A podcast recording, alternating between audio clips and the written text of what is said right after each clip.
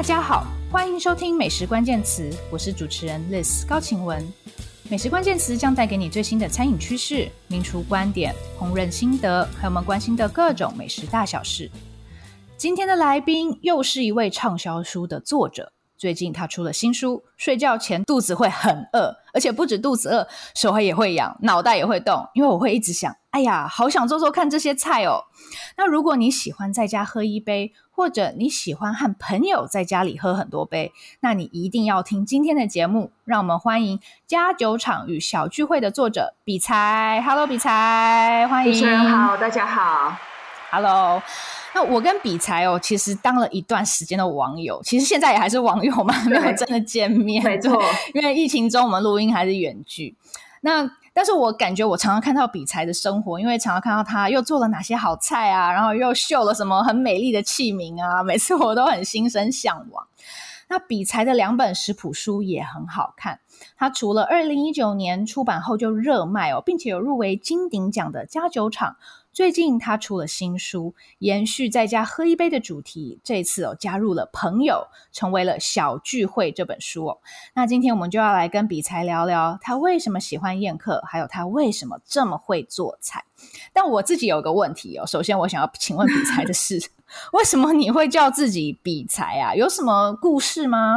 呃，这其实是一个，嗯呃。应该说这是一个偶然啦，嗯、就是我大学的时候，那个年代大家都还是会玩 BBS 站，嗯，然后你你玩 BBS，你就要申请你的账号嘛。那申请账号的时候，第一次你要登录的时候，你就要想办法打一个都没有人用过的账号。那因为那个时候我很喜欢听古典音乐，嗯、所以我就决定，好，我的名字要是音乐家。所以你当然会从一些你很喜欢很有名的音乐家开始，一个一个 key，但每一个都有人用。然后我就一直、哦、对，所以我就一直试，一直试。比如说贝多芬、莫扎特、德布西等等等。然后打到最后的时候，打到比才的时候，他已经打十几个之后，终于打到比才。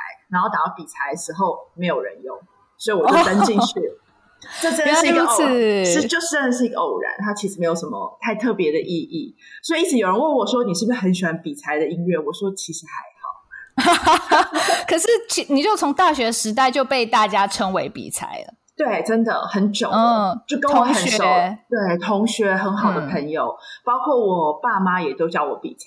哦，真的哦。对，他们为什么会知道？他们你有跟他们分享这件事吗？呃，对，而且因为其实我呃，我我家人跟我的朋友都还蛮熟的，就是我们关系很密切，哦、所以其实久了之后，呃，我朋友称呼我爸或是我妈，他们会称他比爸或比妈。有，我看你写文章也都是这样子称呼他们，我觉得很有趣。对，可是其实是朋友叫出来的，嗯、不是我叫的。哦，嗯、原来如此。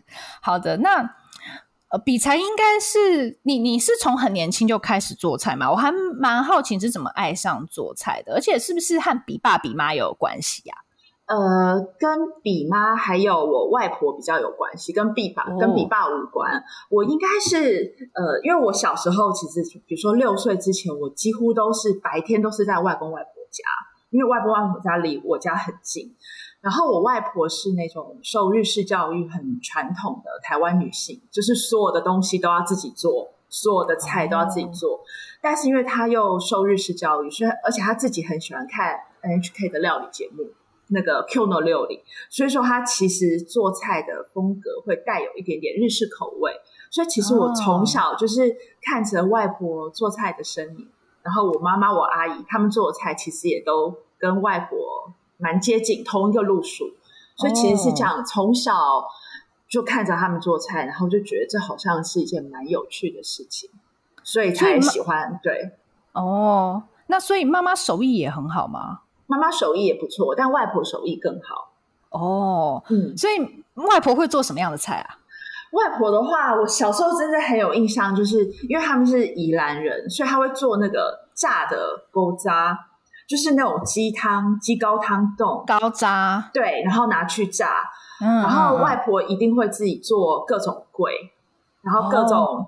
哦呃，要手工包的东西，什么粽子啊、碱粽，这些他全部都会做。哇然后他做的炖菜，就是也会用一点日式高汤，就是他们会用柴鱼高汤，嗯、所以其实真的是蛮日式口味的。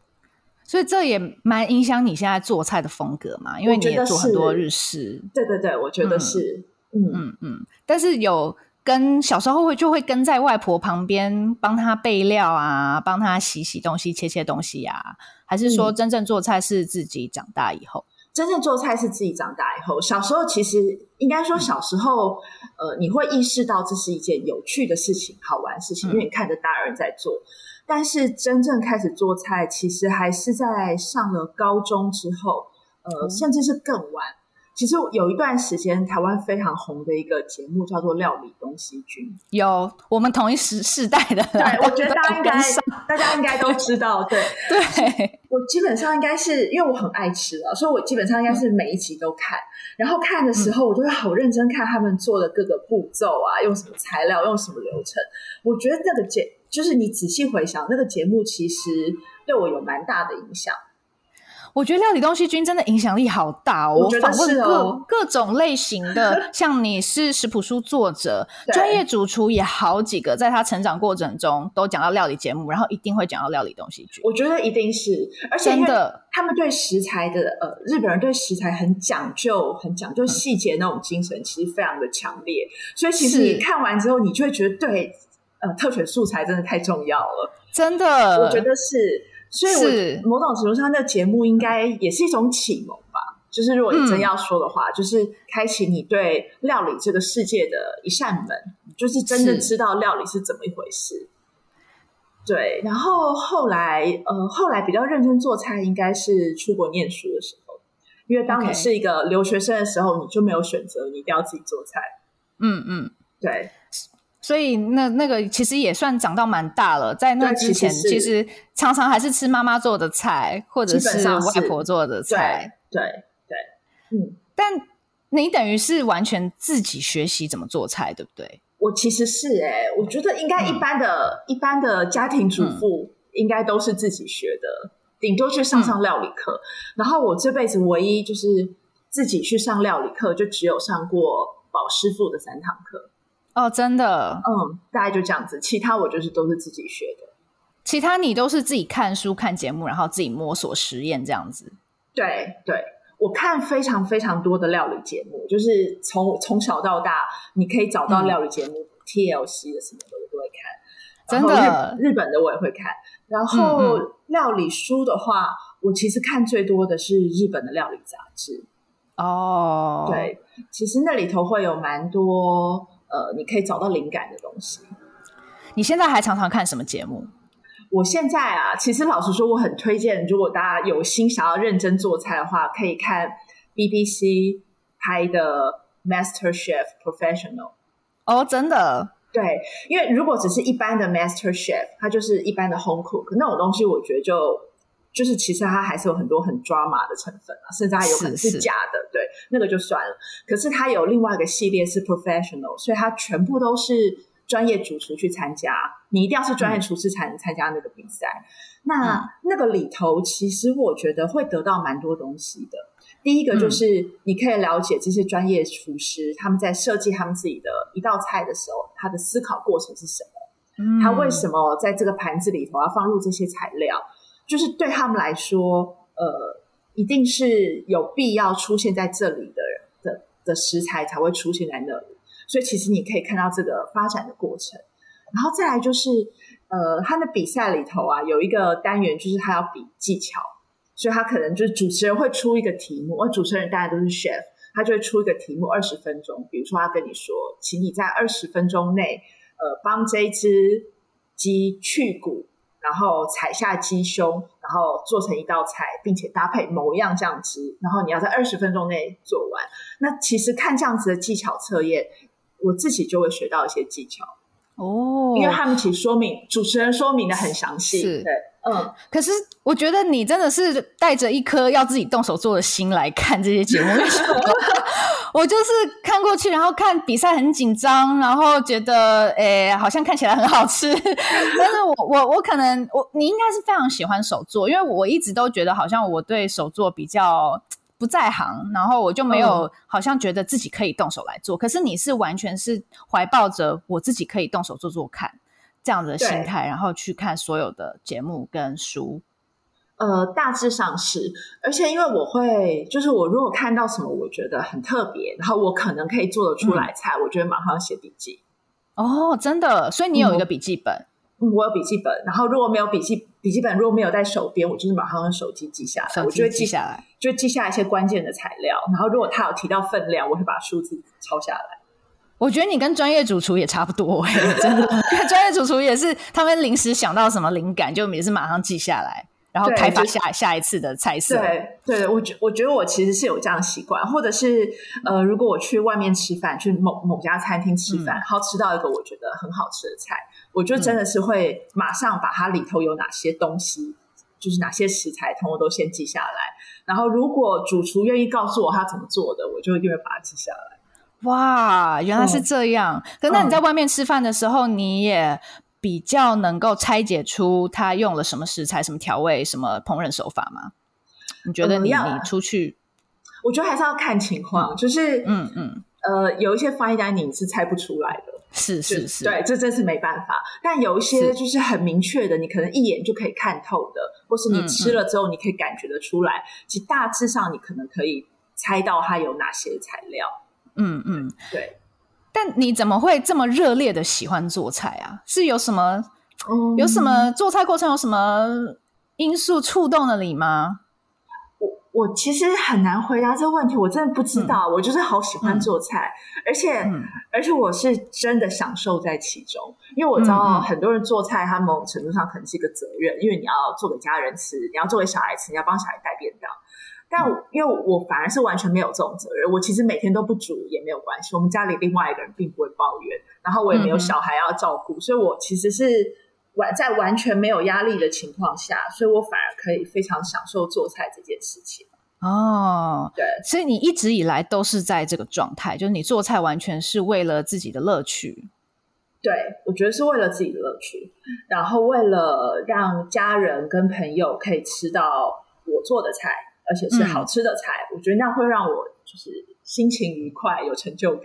嗯，但是做菜可以怎么上手啊？尤其是你是自己摸索，你怎么知道自己做的好不好？怎么知道自己做的好不好？我觉得你可以找呃，同样也很喜欢吃东西的朋友来家里吃。哦、我觉得其实找大家一起来吃，还是是还是是一件有帮助的事情，因为。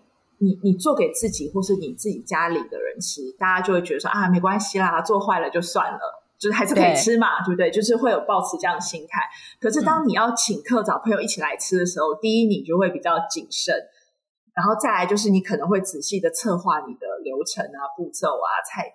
这其实这会让你对于做菜这这件事情变得比较认真。那比较认真，可能就相对会带来比较好的成果。所以其实。我觉得我的厨艺，呃，不断在进步的那段时间，就是我不断在宴客的那段期间。哦，对。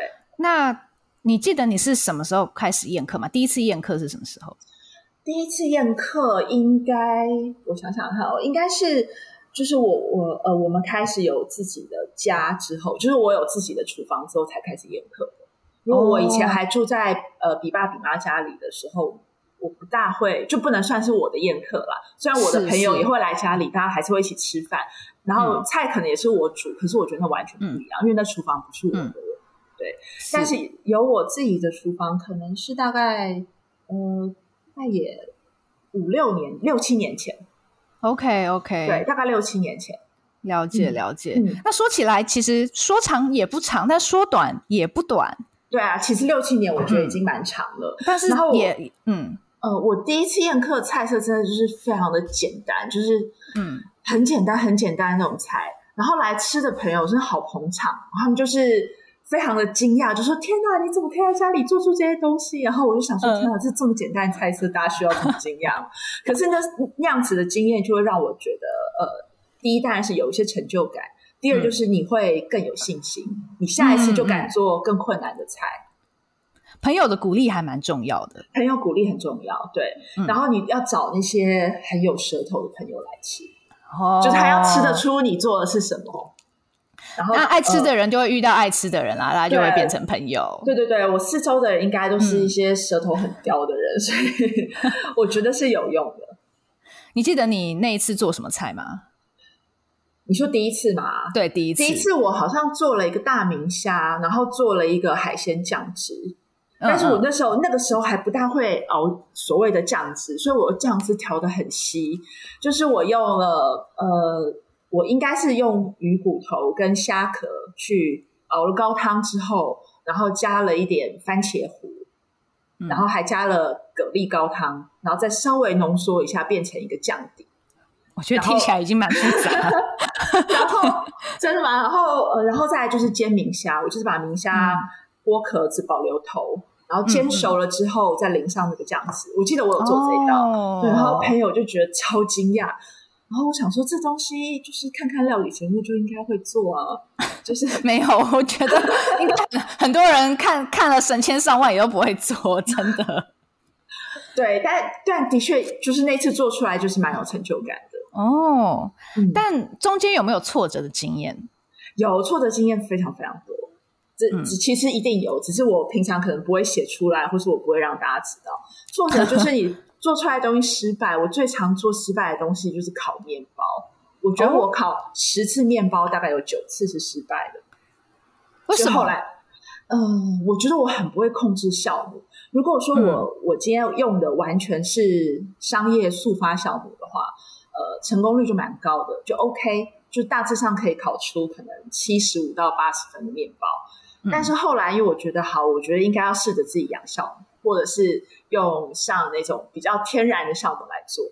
那用那种酵母做的时候，它发酵时间就会拉得非常非常的长，然后你可能甚至要八个小时、十个小时，或者是要隔夜。那那种呃。我很难掌控面团现在发到什么程度，到底我现在可不可以揉？到底我现在可不可以进烤箱？而且其实面团就是水分，要是含量越高就越难操作嘛。所以其实我每次都觉得我做面包是一场灾难，所以后来我就不做了。做面包应该是我最挫折的一件事情。哇，连你都这么说，所以就是现在也完全没有兴趣再挑战吗？呃，我还是有会想要做啦，但是就会觉得我每次做出来都不好吃，就是我自己不满意。那我为什么不花一百五十块去买 Pure Bread 就好了？好了，大家听到就 Pure Bread。本来想就是问你去哪里买面包，对，我会买 Pure Bread。对，那我我知道你本业是编辑嘛，原本是是担任出版社编辑哦。对，但你什么时候开始有写一本自己的食谱书的想法？呃，大概是。我其实是先开了粉专，然后再开始上料理课，之后才隔了很长一段时间才出书的。那那个时候，其实是我心里头有一种感觉，就是我觉得我好像累积足够的食谱，可以把它记录下来。而且因为这些食谱很多都是在料理课上面，大家实际上做过、操作过，然后学生反应也蛮好的。会让我觉得好，这些食谱应该是可靠的，它真的是做得出来并且好吃的，所以那时候我就觉得啊，这些东西可能可以试着把它集结起来，出成一本书，当成呃给自己的一个交代，或者给自己的一个纪念。所以其实出第一本书的时候，嗯、我说真我没有想太多，而且其实本来就有出版社来问我，只是一开始我就我都推掉，因为我就想说我我的东西好像不值得出书。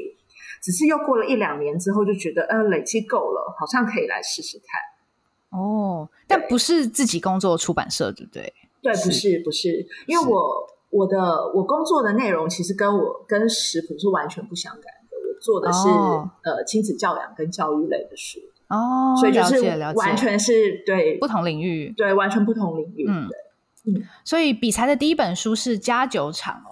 那它里面其实是很多是下酒菜的食谱，它的副标题是、嗯、呃六十七道下酒菜，在家舒服喝一杯。我觉得在家喝一杯一直是你的一个很重要的主题。对，这是我的核心观念。但其实因为从这这从小就是这样，从小呃，我你爸就是会在家里喝一杯，然后他也会找几个很熟很熟，我也都很熟的朋友在家里一起喝一杯。他们没有那种去外面喝酒或者去外面吃东西聊天的习惯，反而是在家里头喝酒聊天。所以我从小就参与其中，就是他们大人在喝酒的时候，嗯、我也会跟着喝，因为我其实从小就喝酒的人，嗯、对，所以他们喝什么酒，我可能就是喝一个比较淡的酒。然后我们也会一起准备一些简单的下酒菜。所以对我来说，在家喝一杯是一个很理所当然的事情。嗯嗯，嗯，我一直不喜欢在外面喝酒。哦，真的。嗯，但是你是在家做菜跟出去吃饭，你还是在家做菜居多是吗？对，就是如果以实际上的次数来比的话，我们可能一周可能外食两三次，然后其他都还是会在家里吃。嗯、哦，了解。我觉得这其实好像对于在都市生活的现代人来说也比较不一样。所以你觉得大家外食的次数会更高，对不对？我觉得外食的次数好像比较多，然后也未必是在餐厅吃饭，他可能就是会外带个什么东西，如果不想煮。或者是平常煮也可能也很没有什么力气去太多讲究，对。但因为呃，但我指的是比较多是晚餐，嗯、晚餐加周末啦。中午的话，我们可能就是随便吃，嗯、因为我现在在家工作嘛，所以我就随便吃。是，对。但我以前还在公司上班的时候，中午当然就是只能在公司附近吃，嗯、那就是一定都是外食。对，嗯。所以你刚刚说你累积了一些食谱，然后你觉得终于可以出书了哦。对，所以你平常都会自己把菜色的食谱写下来吗？会，就是呃，我其实有三个来源。第一个来源就是我的笔记本，嗯、我的笔记本里头其实就是记载了很多东西，就是乱七八糟，可、嗯、可是大概只有我自己看得懂。有一些可能就是你在外面吃到什么东西会记下来。那比较重要就是，如果我今天试做了某一道菜，然后做起来效果非常好的话。我会马上把配方写下来，这样你下一次要做的时候才有一个依据，或是你下一次要调整的时候，你才能据此来调整。然后再来就是呃料理课的食谱，因为料理课我我一次料理课可能就是做四道菜，所以其实你开两年料理课，其实就累积蛮多了。对，料理课食谱，然后还有一些就是后来有陆续开始写专栏的食谱。这些东西我都、oh. 对，所以其实也勉强算是有一个资料库啦。是是是。嗯、那小聚会这本新书呢，它就比家酒厂要更有企图心一点了，而且它是以家宴为主题哦。对，嗯、那。呃，你你在书里面其实有讲一下你为什么会想要写这本书，跟它是怎么编排的，我觉得还蛮有趣的。你可不可以跟我们分享一下这本书的想法是什么诞怎么诞生的？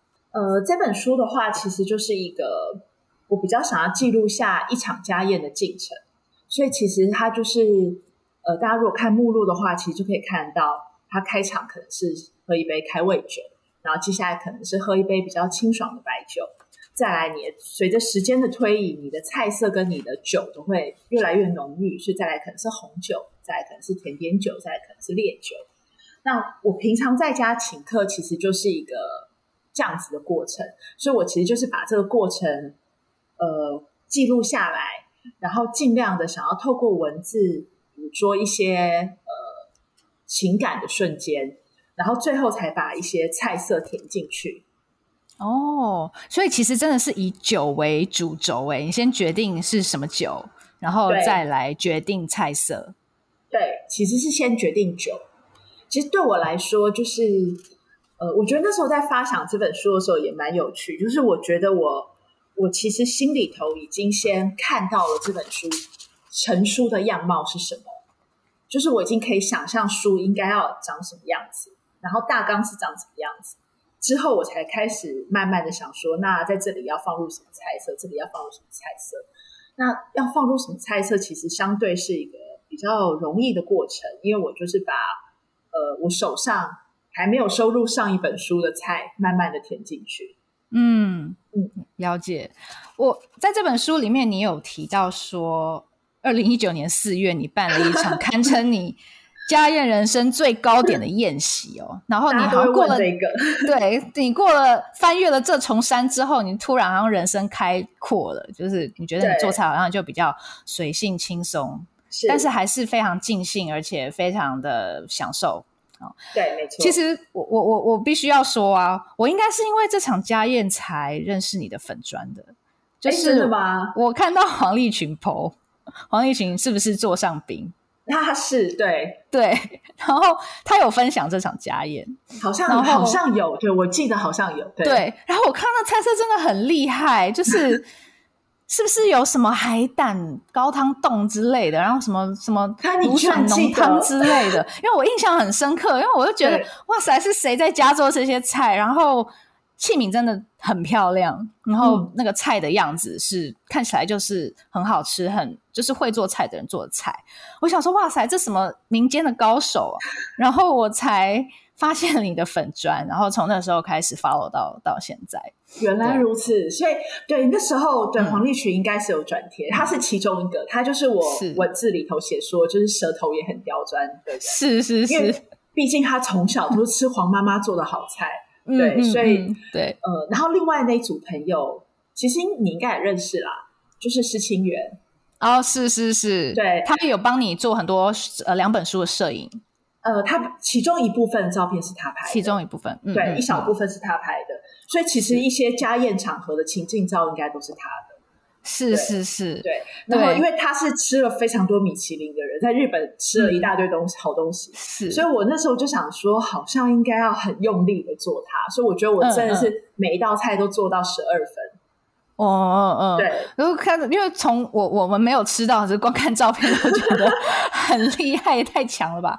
嗯，那呃，你你说你做了这场家宴之后，你反而对于家宴态度就放松了？对，是哦，还蛮、嗯、还蛮明显的，就是过了那一次之后，我就觉得好像不需要把自己搞这么累，嗯，呃，而且某种程度上是过了那场家宴，我心里头知道我其实做得到，所以我不需要再、嗯。靠这些来证明自己什么？就是我告诉自己，我不需要证明很很多东西了，嗯，就是其实我是可以的，嗯。所以反而就是在心态上，我就会觉得，呃，我可以做一些比较轻松的下酒菜啊，或者是比较轻松，呃，你想象在欧洲的 bistro 吃到的那些菜色。然后我也不再坚持一定要一人一份，嗯，我就是觉得我可以用漂亮大盘装上来，然后大家随意的拿取，就是气氛就会变得比较自在一点。然后我可以有更多时间坐下来跟大家聊天，而不是我需要在厨房待比较长的时间。嗯，我觉得这一点很重要，因为很多时候你想到要在家请客，真的压力很大。你觉得，要准备很多东西，然后你会很怕料理现场出错，对，然后你也会觉得会不会待客不周啊？就是。对，然后你会尽量希望呈现最好的样子。然后如果你好好像没办法拿出最好的样子，那就算了，就是那干脆干脆都不要请。早期我确实也会这样想，哎，其实我刚开始请客那一两年，确实心里头压力是蛮大的，因为你就会担心、嗯、啊，我会不会煮的不够好？其实他们心里头觉得我煮的不好吃，可是他们不好意思说。就是这、嗯嗯、这这一点，你其实时不时还是会想到，所以你就会比较紧张。然后有时候就想说，哦，而且我呃我。我之前刚开始请客的时候，我们是在旧旧的房子，是租的，所以那也是没有洗碗机的。所以你光是请完客要洗那些碗盘，其实说真的也是蛮累的。哦，对，所以对，所以其实有时候你会觉得啊，算了，我们约外面吃好了。你还是会有这样的想法啦。但我现在就是找到一个找到一个平衡点，就是我可以让自己轻松一点，而且现在有洗碗机真的很重要。嗯嗯嗯，真的，我蛮推荐有洗碗机。对，那。嗯，我觉得蛮重要的一点是要让大家克服那个心理障碍。那其实这本食谱书的菜色，我觉得都看起来哇，你就当然看照片你觉得很美味，可是其实你去看做法真的不难。我觉得这点很重要，它依旧是嗯很有，它是很有道理的编排。你看那个菜色、那个调味的组成、食物的食材的组成，嗯，但是我实际读了做法，我都觉得哎，这我做得到。然后会给我信心，嗯，我觉得这还蛮重要的。你知道有有其他的广播主持人跟我说，嗯，他觉得第二本的菜比第一本简单很多。我我不知道大家有没有这样想，嗯，我自己是没有特别这样感觉，可是他们都说觉得第二本比第一本简单。那我后来想说，有没有可能是因为我写到第二本的时候，那个写的逻辑更好了，所以让大家觉得比较简单？这也是有可能。对，但是我，嗯，我的确在写的时候，我有刻意的。呃，有一些步骤我觉得可以简化的，我会帮你简化，但是我还是会把事情讲清楚，因为我觉得，呃，有些食谱会把步骤写得非常非常简单，它可能就三个步骤，然后每一个步骤就一行或一行半，然后让大家觉得啊，这看起来好简单，我可以做。可是因为他没有把一些细节或是关键点讲出来，所以呃，新手在做的时候可能就做不出来，会失败。但是我的食谱的话，我最在意的就是我宁可多花很多篇幅去解释一些事情、一些小事。可是要是你愿意仔细读完再做的话，你就一定做得出来，不会失败。这就是我的坚持，大概是这样子。确实，而且你每一个食谱有的时候会有一个章节是多说一点哦，你会特别解释这道菜怎么做才好吃，或者是风味的延伸，你会再告诉大家可以做什么变化，都很实用。对，对那。其实有好好几道菜我都是跃跃欲试啊，比如说我其实还蛮想做蓝纹乳酪烤豆皮，哦，觉得这个很好吃，对，这个好吃，对，对我没有想过可以这样子做，然后又觉得哎，还蛮简单的嘛，夹进去，夹进去烤一下就好了，对，对对，然后或者是那个鱼板夹心饼干也是，嗯、而且我，我刚好前两天就是终于出去内用，在我们我们从住家走路可以到的一个烧鸟店里面，然后我就看到哎。嗯鱼板跟芥末夹芥末，这不就是你新书里面 有有谈到的？哦、对，然后就点来吃，觉得哎，真的哎，这个下酒菜好好吃哦。对，真的其实很很简单。对，就是你的书里面有好多这样这样子的菜，但我还是蛮好奇你是怎么样选出这些菜色的？你一定有很多食谱，你怎么抉择？呃，其实在，在我觉得，其实，在安排一本书的食谱的时候，你还是会考虑到，呃，各种类别、各种类型的菜都要有。嗯，所以其实，比如说在前菜这个单元的时候，我其实心里头想的就是，冷的也要有，热的也要有，然后可能是冷的多于热的，大概就是二比一的比例。然后各种食材都要用到，比如说要有纯蔬菜的，因为你可能要考虑有些人他是比较喜欢吃蔬食。然后一定要有海鲜，一定要有内脏，然后一定要有肉，一定要有乳酪。所以其实我比较，就是我在挑选食谱的时候，比较像是在挑选呃食材跟风味上的平衡，就是每一种都要兼顾的那种感觉。嗯，了解了解。嗯，那我觉得你对我来说，你你思考方式其实和专业主厨也很像。其实，嗯，嗯，在很多美食论述里面，home cook 跟 chef。会被区分，嗯，但是其实这中间也有很多共通的道理。嗯，那从你刚刚讲说你会把灵感记下来啊，你会去思考食材与食材之间的搭配等等啊，那这个跟主厨创作一道翻家里餐厅里面的菜色其实是类似的过程。那我就很好奇，你是怎么样创作你的菜色？你的灵感从哪里来？然后什么时候会让你手痒想要做菜？呃，其实我觉得我严格上来说不能算是真的是创作一道菜，因为毕竟很多东西你都是借用别人的某个概念，或是你看到你吃到某一道菜，然后你借用里头一点什么，在家里变化。嗯、所以我觉得没关系，专业主厨也是这样的，我可以跟你说，真的吗？所以我觉得我其实不算是在创作一道菜，但就像我们前面聊到的，我真的看了很多料理节目，然后看了非常非常多的、嗯、呃料理相关的书。呃呃，有一个我很喜欢很喜欢的日本杂志，但它现在在疫情当中去年底停刊了，就是日本的料理通信。哦，它停刊了，我不知道哎，它停刊了，它今年一月号是最后一本。哦、然后它它以前就是一个月一本，那它会介绍，它每一期当然是有一个主题，比如说这一这一本的主题它是呃意大利家常菜，所以它里头就会访问非常多的意大利餐厅。然后介绍他们的特色的菜，然后也会提供一些食谱。所以其实我还蛮常在《料理通信》像《料理通信》这样子的杂志里头，呃，仔细的去研究这道菜，它拍起来是什么样子，里头有什么材料，它怎么做。然后你再从这个东西里头挑一些你喜欢的元素，然后可能结合其他东西，然后把它转化成一道自己的菜。我觉得我做菜的过程比较像是从。各个地方各抓一点东西过来，然后、嗯、呃，看看现在市场上什么新鲜的季节食材，那你就用它来做。我觉得比较像是这样，嗯、比较像是一个重组的过程，而不是创作的过程。嗯，了解。嗯、但是在这过程中，你也慢慢建立起自己的风格。你喜欢做的菜大概是什么样子？欸、我觉得对我来说，我喜欢干净的味道，嗯、就是干净。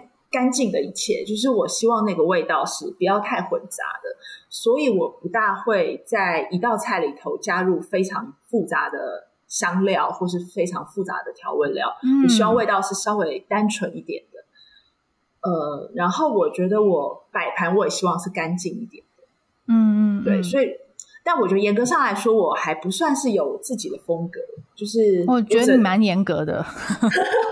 我我觉得没有，我觉得就是，嗯，我可能就是做我喜欢的菜，跟我喜欢的味道，嗯、但是不是可以成为一个风格？我觉得现在说还太早。嗯、OK，但我们蛮期待你接下来会有更多新的作品、新的食谱可以跟大家分享。是，那你刚刚提到了《料理通信》这些杂志哦，可不可以再跟我们多分享几本你觉得很实用，然后可以给你很多灵感的这样这一类的书籍或杂志呢？可以啊，我其实、嗯。我觉得呃呃，料理书这件事情啊，其实可以分两个层面。就是如果你要精进自己的厨艺的话，嗯、一个是技巧面，嗯、一个是比较创造面的。嗯、那我觉得，如果是技巧面的话，嗯、其实你就是要了解，一个是了解技巧，一个就是了解食材。如果是了解食材的话，嗯、我其实很推荐大家看内田老师的蔬菜教室。哦，这本我有，对，它真的其实是很实用、嗯、很好的书。对，因为其实我觉得大家对于食材的了解，呃，可能对于肉类海鲜了解是多于对蔬菜的了解的。好像大家对蔬菜就是不会那么去细分每一样蔬菜的特性什么。可是内田老师，因为他自己是蔬菜商嘛，所以他其实在书里头，他就是很完整的介绍每样菜的特色是什么，风味是什么，季节是产季是什么，你要怎么保存，怎么挑选。然后后面也附了一些呃还蛮经典的食谱。我觉得如果是一般大家在家里头要开始试着做菜的话，内田老师的蔬菜教室，我觉得还蛮值得读的，应该会有蛮多收获。是，对，内田悟的蔬菜教室，我们也会把这个书的资讯放到我们的 podcast 呃的叙述里面。好，然后另外一本是呃我很早期刚开始做菜的时候，我觉得给我自己非常多的。帮助的书是 Michael Ruhlman 的书哦，Ruhlman's Twenty。对，这本书我也有，而且非常早年的时候，出版社有来找我推，呃，就是推广这本书，所以当时我还、嗯、就是还有就是好试做里面的料理，然后然后嗯，好像有 po 在当时的呃粉砖跟部落格上面这样子。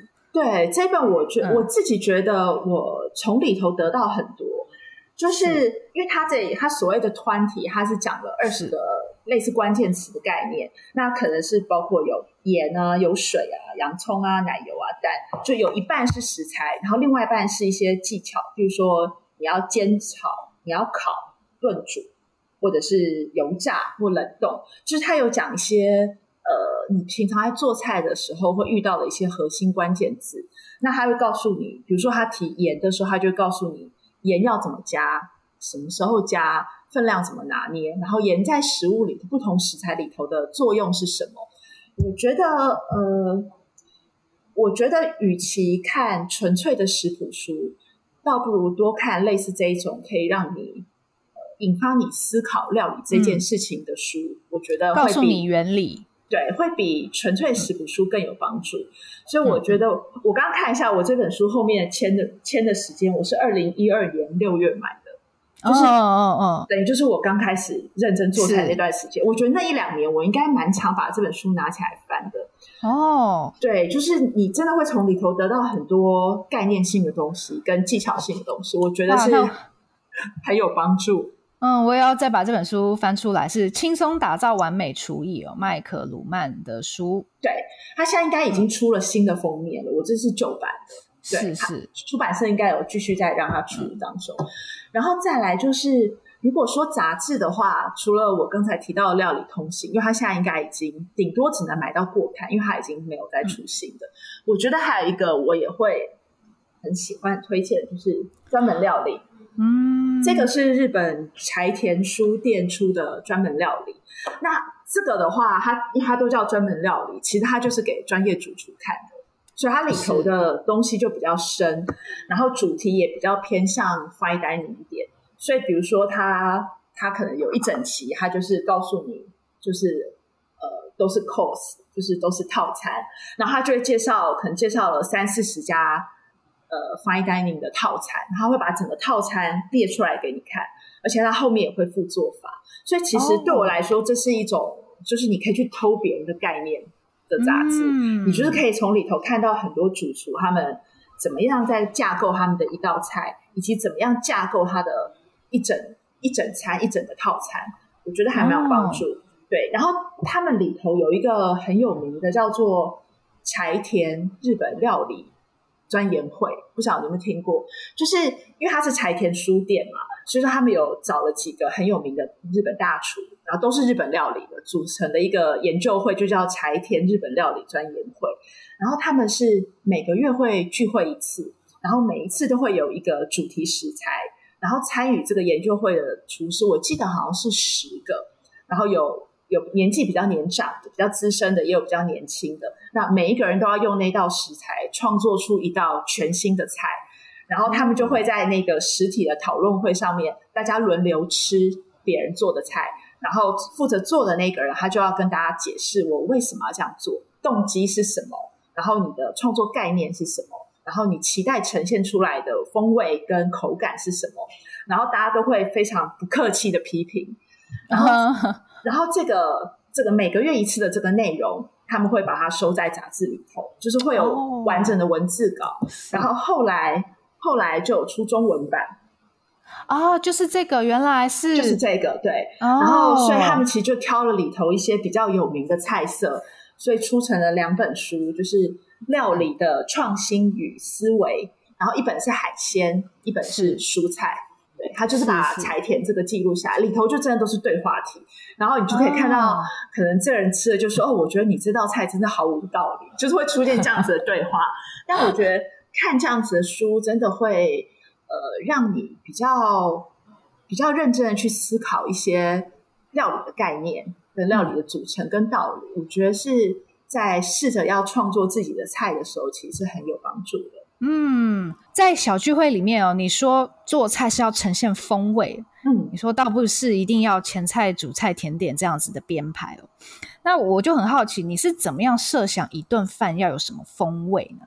可不可以举一场现在这个时候夏末秋初的家宴作为例子？呃，我觉得风味的话，就是我我都会希望在一顿饭里头，每一道菜它有一个比较强烈的、明显的风味。然后彼此不要重复，嗯、所以我通常都一定会有呃比较偏酸的菜，然后可能比较偏新香料香呃香料味的菜，然后可能会是比较浓稠有经过炖煮的菜，然后可能有些菜它可能会带有一点甜。所以其实我在设计的时候，我就会想说啊，我今天可能要有酸的菜，那酸的菜可能就是两道，就前菜排一道酸的菜，然后到后段的时候，你可能在吃比较浓厚的主菜的时候，可能又可以再排一个酸的东西。所以其实我比较想，比较在想的过程，就是我都是先想说我我今天要有哪些风味跟口感，然后再去想符合这个风味的食材可能有什么，或是现在的季节食材有什么。然后我要怎么样做才可以去产生那样子的风味？就是比较像是以风味为主轴，再把菜填进去的概念。嗯，对，原来如此。对，嗯、所以如果说是现在这个季节的话，现在这个季节，我就会觉得，呃，就它是夏天的尾巴，所以其实你，我就会，如果是我现在请客，我就会想要抓住一些已经到尾声的夏季的菜的的食材，比如说像。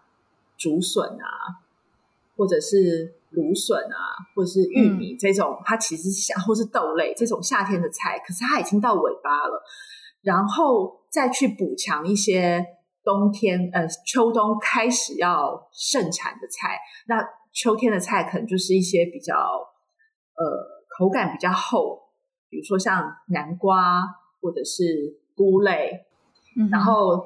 然后你要去把这些菜串起来，我可能就会用一些内脏。就是我我觉得我有一点难以这样子呃直接去说一、嗯、一套菜单出来，可是就比较像是你要去想象你在这一顿饭里头各个风味都要很明显的出现，但是并不互抢的话，嗯嗯、要怎样去把它组成？我觉得，与其去说一套完整的菜色，具体把菜色说出来，其实这种思考的逻辑是更重要的。我认为，其实就是，而且也让你呃，真正是可以去呃讲实际一点，去买菜的时候啊，然后还有去思考调味的时候啊，它是更有依据的。对，我觉得这这个这种思考蛮重要的。对，那如果说要落实到菜里头的话，呃，可以举一个例子，就是，嗯，呃，你落实到菜里头的时候，你就要想说这道菜的那个呈现最后的风味应该是什么？比如说，如果我今天做鸡肝酱，应该蛮多人都会做鸡肝酱，但是你单独吃鸡肝酱的时候，你就会觉得啊，它可能带有一些香料味，然后有一些内脏的味道。但是你想要让它呃味道更丰富，可是又要维持一个平衡的时候，我就会想说，好，鸡肝酱这个东西，它其实是口感是很浓郁的。那你可能会想要搭一点稍微有一点点酸的东西进去，让它变得不要那么浓，不会腻，会比较清爽一点。所以这时候你可能就会添加一点，比如说醋或是柠檬汁。但我可能不会直接加在鸡肝酱本身，所以就要有一样食材跟它搭配的一起出现。那这时候我就会想说，那要搭什么好呢？那或许我们可以搭一个水果，把某一样水果跟它凑在一起。但这个水果除了酸味以外，还是要有一点甜。因为其实跟鸡肝最搭的就是带有一点点甜的东西，酸甜酸甜的东西。对，所以酸甜酸甜。所以后来我的做法就是鸡肝酱，然后我搭配呃切薄片的的无花果，新鲜无花果。但是这个新鲜无花果，我事先让它沾了焦糖酱，所以它其实就是有酸有甜，哦、然后还有内脏的香料味。但是这三、嗯、这几样东西都是很软的，就是它们其实没有口感。嗯那在这道菜里头，就是每一道菜我都希望它是有风味也有口感，它就口感太弱了，所以我们就要找一个东西把它裹起来，然后它必须要是有一个酥脆的口感。那是什么？后来我就东想西想之后，我就想到日式甜点里头的最终哦，所以后来我就是去买了最终的壳，然后里头填入鸡肝酱、鸡肝慕斯，然后再加入焦糖无花果，你这样吃下去的时候，就是同时有口感。也有风味，然后那个风味应该是平衡的。哦，我跟你说，餐厅完全有出这样的菜，而且我可以直接跟你讲，嗯、那个日本很有名的那个 Den，那个呃亚洲五十家餐厅米其林都有得得得的 Den，它其实就有一个名菜是就是蒙娜卡最终里面，它有曾经填过鸭肝跟这个西京字哦，非常的搭。对对对，所以我觉得你的思考过程其实真的很像一位在开餐厅的主厨了，真真的是这样。然后你刚刚讲的那个配方，其实我觉得也还蛮适合在一个餐厅的场景下呈现的，真真的是这样子，我觉得很有趣。那你的你的呃，脸书粉粉丝专业叫做比家的日式餐桌，西式的也有啦。你特别讲了日式跟西式嘛，嗯，那台式跟中式呢？是不是好像你的两本书里面，其实相对来说台菜跟中菜是比较少出现？嗯，几乎没有，就是非常非常非常少。嗯、然后我平常做的也少。嗯、呃，应该是说我对台式跟中式的风味不熟悉。我比较为什么会觉得不熟悉？因为从小就吃的少啊。虽然外婆。但是外婆的感觉也是有做一些台台菜呀、啊。对，可是我觉得，就是现现在大家在讨论的那些台菜，嗯、其实我小时候都没有吃到过，嗯、真的哦。不论是小吃类的，或是大菜类的，其实都很少在我们家的餐桌上出现，嗯、所以我就会觉得，我好像对他没有那种熟悉感跟亲切感。嗯、然后再来就是我自己的饮食习惯也很偏西式跟日式。就是如果我出国去玩的话，我就真的一定是特地去找一些道地的西式料理或是日式料理。然后在台湾，平常我吃的东西也是偏向这两样，所以我就、嗯、呃，老实说就是比较不熟，然后也比较没有那么喜欢，吃的也少，嗯、所以我就没有把它写进去。嗯，对。那有没有一些菜是你们家的定番，就是你从小吃到大的？哦，我妈其实会做一些很奇妙的菜，嗯、就是有时候我后来跟朋友聊天问起来，嗯、就大家不见得会这样子吃。比如说我小时候，我妈会做凉拌空心菜，她到现在也还是会做。哦、你有吃过冷的空心菜吗？他其实就几乎没有 哎，印象中，嗯，他其实就是把空心菜，现在是空心菜季节，大家可以做做看，把空心菜烫熟之后呢，水分挤掉，然后放凉。它就是真会放凉，放凉之后放进冰箱，然后酱汁是另外做。酱汁的话，它就是切葱呃葱末跟姜末，就只有葱跟姜，然后在锅里头稍微炒一炒，让它香气出来，然后加一点油，加一点酱油，然后酱油它可能会加呃日式酱油，或是带有一点点甜味的酱油，然后烧一烧之后，上桌之后你就是淋上去。就这样子，嗯，其实蛮有趣的，对，但它是冷的，嗯，嗯，它是冷菜，哦，它就会做凉拌空心菜。然后我小时候，我妈也会煮空心菜汤，哦，嗯，就是因为我我小时候非常喜欢吃空心菜，所以其实这两样菜就是可能夏天的时候三两头就会出现，嗯，这算是算是它的定番之一吧，对，哦，空心菜汤怎么做？嗯，空心菜汤的话。呃，它是会切姜丝，所以它就是烧一锅水，就真的是水，完全不是高汤，只是清水，然后先丢一些姜丝进去，然后滚了之后再把空心菜丢进去，然后就可以关火了，加一点盐，哦、就这样子。哦，真的，哦，就空心菜汤。我，我家还有一包空心菜，我可以来 试试看。好，我比较推荐凉拌的一个。好，凉拌凉拌，对，那。嗯，所以日式跟西式口味是等于是你长大之后自己喜欢上的。对对，呃，我第一次做日式炖菜是外婆教我的，就是我有特地去，那时候可能是高中吧，我就有特地去外婆家，然后跟她说我想要学做日式炖菜，然后她就很认真的教我怎么做，也跟我说大致上的分量是什么，然后蔬菜要先炒过。我记得那时候就是有马铃薯，有胡萝卜，然后有猪肉片，其实应该就是马铃薯炖肉啦，只是他家的材料又再丰富一点，嗯、然后还有莲藕、嗯嗯，对，然后还有告诉我要先怎么炒，哦、然后高汤啊怎么加，然后还给我看他用的是哪一罐的日本酱油之类的。哦，嗯、那西餐呢？对于西餐的喜好是什么时候开始？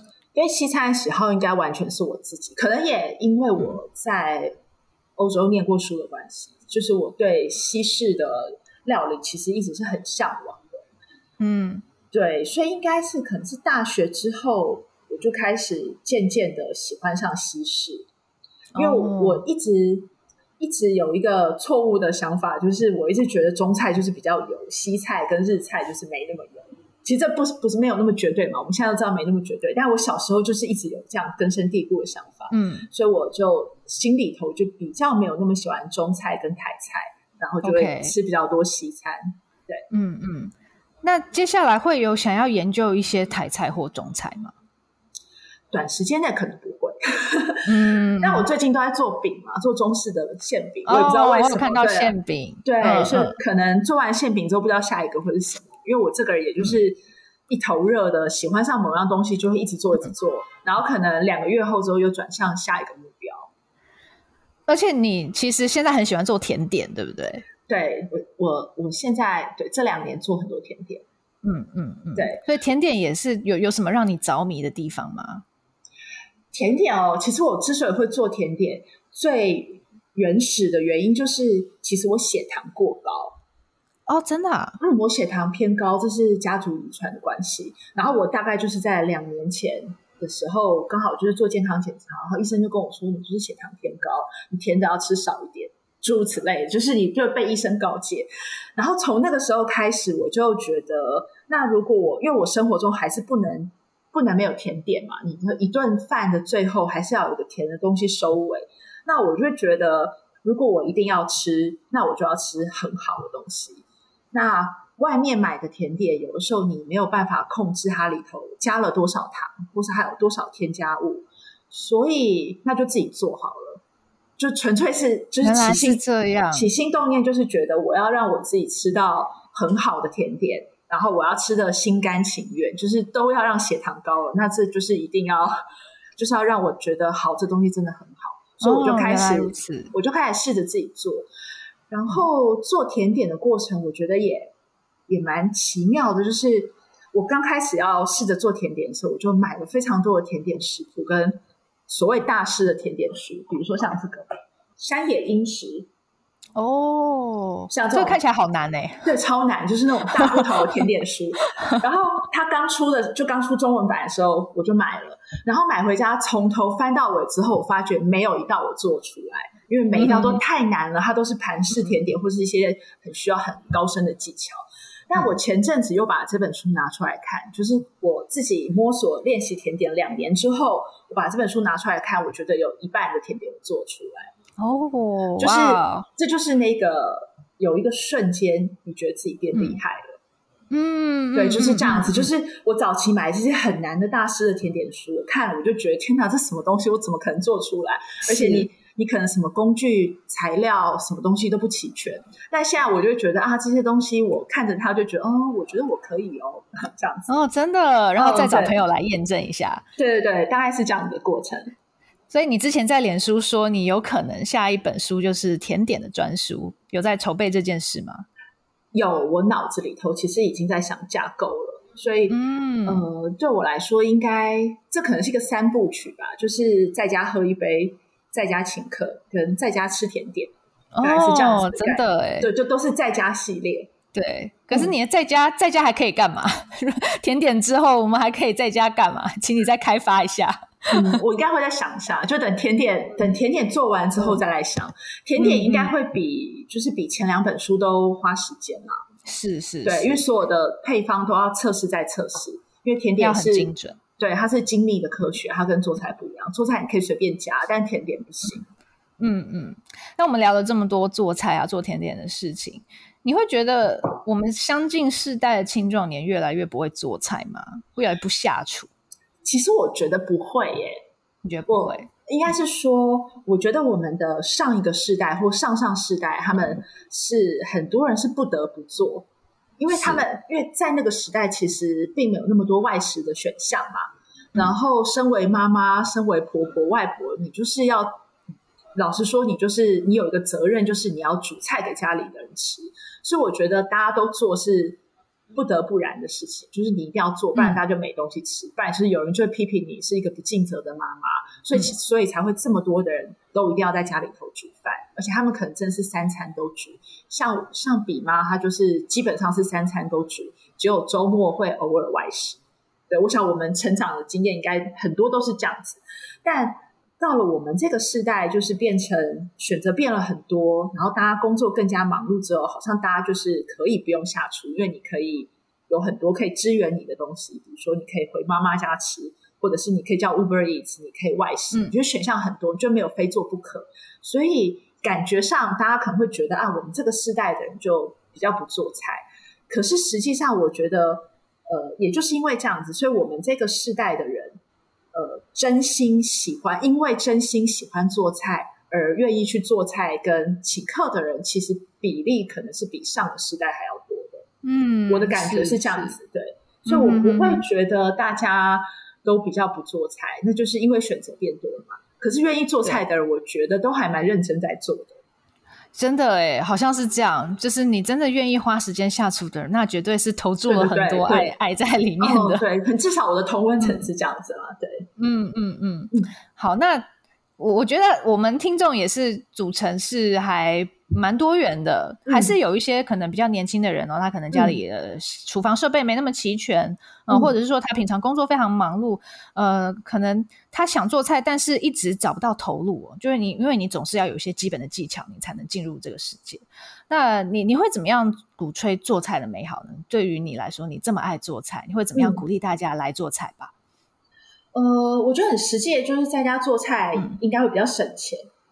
嗯，但是对，我同意。对年轻朋友来说，我觉得这应该是一个你可以考虑的诱因啦。嗯、但你要是一个礼拜只煮一次，是省不了钱。可是要是你一个礼拜煮五次、六次的话，其实一定会比较省钱。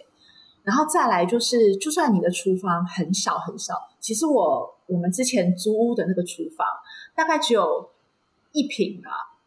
非常的小，哦、台面真的，然后台面也很小，所以其实我觉得重点不是你的厨房多大多小，然后你的锅子有多厉害，而是你要愿意去做。只要你愿意去做，嗯、其实这一切都不是问题。你可能只有一个平底锅，一个雪平锅，我觉得也就够了。嗯，对。然后你可以看一些，你不见得一定要花钱买书，其实网络上可以用的资源非常非常多。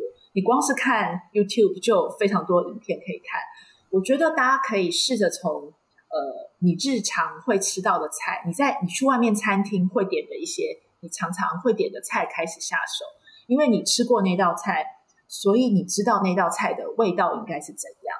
然后你再去找网络上的食谱，或者是去翻书里头的食谱，然后试着照着食谱做做看，然后做出来，你再比对一下你在餐厅吃到的味道。你比它好吃呢，还是比它不好吃？它不好吃的原因在哪里？其实这是一个，我觉得这是一个还蛮简便的流程，就是从你熟悉的菜下手，嗯、你常常吃你吃过的菜下手，是真的。我觉得不要想的太复杂，对，不要想太复杂，对。嗯，然后如果你需要一些做菜灵感或者是实用的建议的话，我真的很推荐比才两本书《家酒厂》跟《小聚会》哦。那其实也呃未必是好像一定要很有仪式感，要在在在家怎么样准备的酒啊，嗯、或是器皿要怎么的漂亮。其实像我自己看《小聚会》啊，就是就算我不请客。